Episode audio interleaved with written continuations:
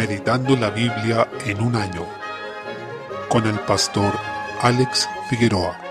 Introducción al libro de Josué. Josué es el primero de los llamados libros históricos, sección que finaliza con Esther. En la Biblia hebrea, estos textos están separados en distintas categorías, distribuidos tanto en los profetas como en los libros sapienciales. Por tanto, debemos tener en cuenta que han sido dispuestos así en nuestra Biblia por tradición, y su propósito es revelar cómo se fue desarrollando en la historia la simiente de la mujer prometida en Génesis 3.15, encontrando su consumación en Cristo. También nos hablan de algo muy importante, y es que la fe cristiana descansa en un fundamento histórico, se basa en hechos, no en mitos. Así, la historia tiene también una naturaleza espiritual, siendo gobernada por Dios para desarrollar su plan perfecto. En consecuencia, no debemos entenderla desprovista del gobierno de Dios, ni como un devenir que se desarrolla por fuerzas propias, por azar o simplemente por los intereses del hombre, sino como algo que apunta necesariamente a un cumplimiento de los planes y propósitos de Dios. Por tanto, la historia es un testimonio de cómo Dios ha obrado y ha gobernado hasta ahora, y nos sigue llevando hacia la consumación de todas las cosas. En ese sentido, el relato bíblico es la única historia verdaderamente significativa e infalible que se ha escrito. La historia de la Biblia a veces contradice a registros de su tiempo, pero eso demuestra que dichos registros están equivocados, ya que eran hechos por hombres no inspirados por el Espíritu y además eran hechos la mayoría de las veces con propósitos políticos o militares, pero la historia escrita en la Biblia está inspirada por Dios y eso la hace única. En este sentido, el cumplimiento que vemos sobre la tierra prometida en el antiguo pacto, que se relata en estos libros era una sombra del cumplimiento que esperamos del cielo nuevo y tierra nueva que heredaremos quienes creemos en Jesús. Específicamente en cuanto al libro de Josué, lleva ese nombre debido a su autor, que es también quien lideró a su pueblo en la entrada a la tierra prometida. Su nombre en hebreo es Yehoshua, que significa Jehová libertador o Jehová salva. Cabe recordar que el nombre original de Josué era Osea o Oshea en hebreo, que significa salvación, y que Moisés le cambió el nombre a Yehoshua o Josué, como se traduce, y que es el mismo nombre hebreo para Jesús. De ahí se establece un claro anticipo donde Josué apunta a Jesucristo, en su nombre y obra, quien nos lidera en la entrada hacia la gloria, tal como Josué lideró la entrada del pueblo de Israel a la tierra prometida. El mismo libro reconoce que su autor es Josué, en el capítulo 24, versículo 26, aunque el episodio de su muerte y entierro es un agregado póstumo por parte de un profeta inspirado por el Señor. La fecha en que se escribió este libro fue aproximadamente entre el 1406 y el 1386 a.C. y abarca cerca de 20 años. Moisés acababa de fallecer y Josué fue establecido como su sucesor. El pueblo estaba a punto de conquistar la tierra prometida, tarea que el Señor encargó a Josué liderar. Debía enfrentarse a una diversidad de pueblos y reinos que habitaban Canaán. La fama de Israel ya se había extendido y debía cruzar el río Jordán para tomar la tierra que el Señor les había prometido. El tema del libro es la fidelidad de Dios a sus promesas del pacto y la necesidad de vivir por fe confiando en la realidad de esas promesas. En cuanto a su propósito distinguimos uno teológico que es revelar a un Dios que es fiel a sus promesas, uno histórico que es ejecutar la conquista anunciada desde tiempos de Abraham y preparada en el desierto, y uno pactual que es revelar el cumplimiento parcial del pacto abrahámico y mosaico y confirmar las amenazas contra la impiedad. En los capítulos 1 al 12 encontramos el periodo de la conquista, que tomó 7 años, donde en los capítulos 1 al 5 se preparan para la guerra, en los capítulos 6 al 8 comienzan la conquista y en los capítulos 9 al 12 se la completan. Luego, desde el capítulo 13 al 24, tenemos la consolidación en la tierra prometida en un periodo de 18 años, donde la ocuparon pasando de ser jefes militares a terratenientes. En los capítulos 13 al 21 se asignan tierras para diversas tribus y ciudades para los levitas. Y desde el capítulo 22 al 24 encontramos la última exhortación y muerte de Josué. Destaca el estímulo del Señor a Josué para que fuera valiente y no desmayara, así como las exhortaciones a la obediencia y a la diligencia en tomar la tierra que el Señor les dio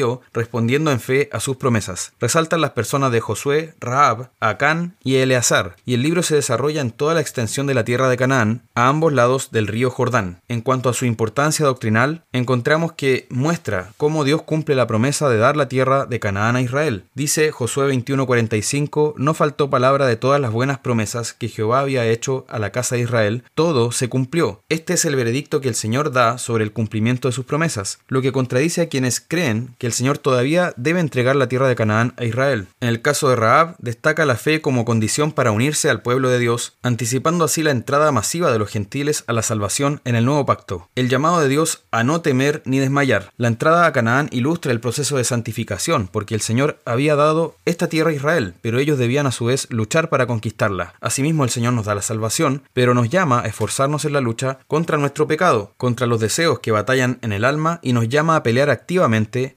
el pecado. Otro aspecto es que el libro de la ley debía ser meditado y copiado. Resalta la importancia de conocer la palabra de Dios, creer en ella y andar en sus caminos, obedeciendo valientemente mientras nos encontramos en este mundo bajo el pecado. También encontramos memoriales que permitían instruir a los hijos e impedían su apostasía. Destacan lo esencial que resulta traspasar el testimonio de la fe a la siguiente generación. Por último, encontramos la aparición de un Cristo preencarnado a Josué en el capítulo 5, mostrándole que él lideraba al pueblo, y eso deja de manifiesto que sobre el gobierno de este Josué terrenal estaba el gobierno del verdadero Josué, es decir, Jesús, quien estaba guiando a su pueblo a entrar en la tierra prometida. Josué, a pesar de haber guiado de manera notable a su pueblo, no otorgó el reposo definitivo, como nos dice Hebreos capítulo 4. Con esto evidencia que se necesitaba un Salvador perfecto, y ese es Cristo, victorioso sobre el pecado y el sepulcro. Jesús es quien conquistó y expuso a los enemigos que impedían nuestro reposo, como dice Colosenses 2.15 y Hebreos 2.14 al 15. También es quien prepara el hogar definitivo de su pueblo, como encontramos en Juan 14.2. Es el sumo sacerdote que abre paso a la presencia de Dios, quien es el descanso de nuestras obras, como se explica en Hebreos capítulo 4, y Él es la fuente de descanso para nuestras almas, como nos explica Mateo 11, 28 al 30. En consecuencia, Jesús es el Josué o libertador definitivo. Él venció donde no podíamos. Él expuso públicamente a nuestra carne, al mundo, al pecado y la muerte. Se sentó gloriosamente a la diestra de Dios y nos llama a confiar solamente en Él. Bye.